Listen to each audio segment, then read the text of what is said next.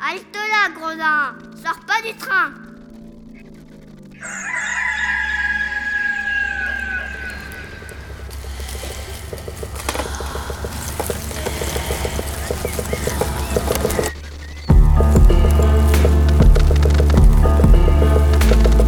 Dès ma plus tendre Plus on est jeunesse, malheureux, plus on souffre. Il faut plaindre les affligés.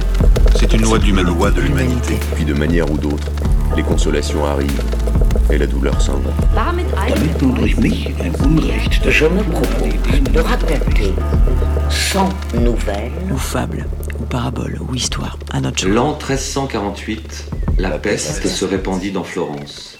On trouvera dans ces nouvelles plusieurs aventures galantes, tant anciennes que modernes.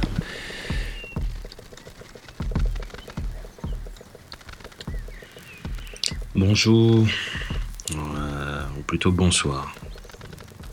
C'est Jean-Christophe Folly, euh, quelque part euh, entre Dijon, Beaune et le Morvan. Il est actuellement 20h36, mais my name is Jean-Christophe Folly. I am uh, confiné somewhere between Dijon, Beaune and the Morvan. and uh, it's 8:36 p.m. and uh, the sun is uh, going down. Le soleil se couche. I'm about to read you Nouvelle 2, motif singulier de la conversion d'un juif à la religion chrétienne. J'ai entendu dire qu'il y avait autrefois à Paris un fameux marchand d'étoffes de soie, nommé Jeannot de Chevigny, aussi estimable par la franchise et la droiture de son caractère que par sa probité. Il était l'intime ami d'un très riche juif, marchand comme lui, et non moins honnête homme. Comme il connaissait mieux que personne ses bonnes qualités, quel dommage, disait-il en lui-même, que ce brave homme fût damné. Il crut donc devoir charitablement l'exhorter à ouvrir les yeux sur la fausseté de sa religion, qui tendait continuellement à sa ruine, et sur la vérité de la nôtre, qui prospérait tous les jours. Abraham lui répondit qu'il ne connaissait de loi si sainte ni meilleure que la judaïque, qu'étant né dans cette loi, il voulait y vivre et mourir, et que rien ne serait jamais capable de le faire changer de résolution. Cette réponse ne refroidit point le zèle de Jeannot. Quelques jours après, il recommença ses remontrances. Il essaya même de lui prouver, par des raisons telles qu'on pouvait les attendre d'un homme de sa profession, la supériorité de la religion chrétienne sur la judaïque.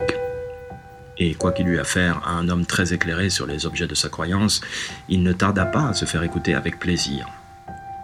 Dès lors, il réitéra ses instances, mais Abraham se montrait toujours inébranlable. Les sollicitations d'une part et les résistances de l'autre allaient toujours leur train lorsqu'enfin le juif, vaincu par la constance de son ami, lui tint un jour le discours que voici. Tu veux donc absolument, mon cher Jeannot, que j'embrasse ta religion Eh bien, je consens de me rendre à tes désirs, mais à une condition c'est que j'irai à Rome pour voir celui que tu appelles le vicaire général de Dieu sur la terre, et étudier sa conduite et ses mœurs, de même que celle des cardinaux. Si, par leur manière de vivre, je puis comprendre que ta religion soit meilleure que la mienne, comme tu es presque venu à bout de me le persuader, je te jure que je ne balancerai plus à me faire chrétien. Mais si je remarque le contraire de ce que j'attends, ne sois plus étonné si je persiste dans la religion judaïque et si je m'y attache davantage. Le bon Jeannot fut singulièrement affligé de ce discours. Ô ciel, disait-il, je croyais avoir converti cet honnête homme, et voilà toutes mes peines perdues.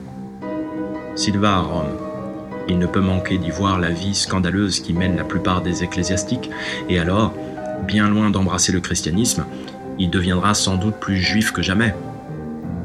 Puis, se tournant vers Abraham, Eh, mon ami, lui dit-il, pourquoi prendre la peine d'aller à Rome et faire la dépense d'un si long voyage Outre qu'il y a tout à craindre sur mer et sur terre pour un homme aussi riche que toi, crois-tu qu'il manque ici de gens pour te baptiser Si, par hasard, il te reste encore des doutes sur la religion chrétienne, où trouveras-tu des docteurs plus savants et plus éclairés qu'à Paris En est-il ailleurs qui soient plus en état de répondre à tes questions et de résoudre toutes les difficultés que tu peux proposer Ainsi, ce voyage est très inutile. Imagine-toi, mon cher Abraham, que les prélats de Rome sont semblables à ceux que tu vois ici, et peut-être meilleurs, étant plus près du souverain pontife et vivant, pour ainsi dire, sous ses yeux. Si tu veux donc suivre mon conseil, mon cher ami, tu remettras ce voyage à une autre fois. Pour un temps de jubilé, par exemple. Et alors, je pourrais peut-être t'accompagner. Je veux croire, mon cher Jeannot, répondit le juif, que les choses sont telles que tu le dis. Mais pour te déclarer nettement ma pensée, et ne pas t'abuser par de vains détours, je ne changerai jamais de religion, à moins que je ne fasse ce voyage. Le convertisseur, voyant que ses remontrances seraient vaines, ne s'obstina pas davantage à combattre le dessein de son ami. D'ailleurs, comme il n'y mettait rien du sien, il ne s'en inquiéta pas plus qu'il ne fallait. Mais il n'en demeura pas moins convaincu que son prosélyte lui échapperait, s'il voyait une fois la cour de Rome. Le juif ne perdit point de temps pour se mettre en route et s'arrêtant peu dans les villes qu'il traversait, il arriva bientôt à Rome, où il fut reçu avec distinction par les Juifs de cette capitale du monde chrétien. Pendant le séjour qu'il y fit, sans communiquer à personne le motif de son voyage, il prit de sages mesures pour connaître à fond la conduite du pape, des cardinaux, des prélats et de tous les courtisans. Comme il ne manquait ni d'activité ni d'adresse, il vit bientôt, par lui-même et par le secours d'autrui, que du plus grand jusqu'au plus petit, tous étaient corrompus, à donner à toutes sortes de plaisirs naturels et contre nature, n'ayant ni frein, ni remords, ni pudeur. Que la dépravation des mœurs était portée à un tel point parmi eux que les emplois, même les plus importants, ne s'obtenaient que par le crédit des courtisanes et des gitons.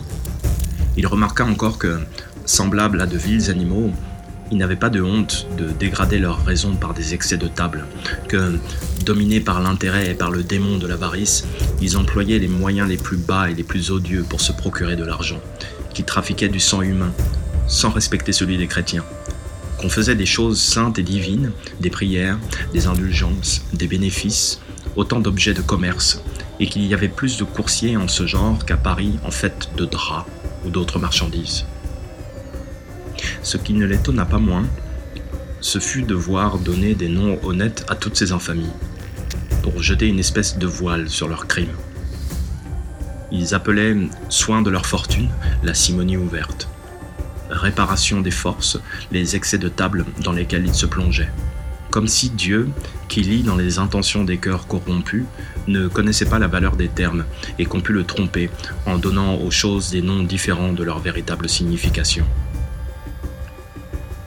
Ces mœurs déréglées des prêtres de Rome étaient bien capables de révolter le juif, dont les principes et la conduite avaient pour base la décence, la modération et la vertu. Instruit de ce qu'il voulait savoir, il se hâta de retourner à Paris. Dès que Jeannot est informé de son retour, il va le voir.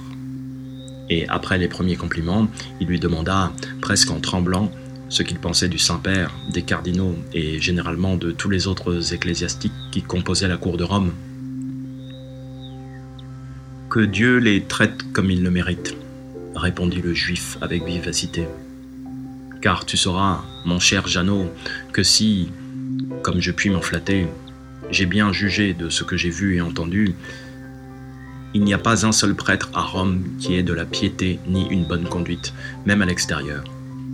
Il m'a semblé au contraire que le luxe, l'avarice, l'intempérance et d'autres vices plus criants encore, s'il est possible d'en imaginer, sont en si grand honneur auprès du clergé que la cour de Rome est bien plutôt, selon moi, le foyer de l'enfer que le centre de la religion.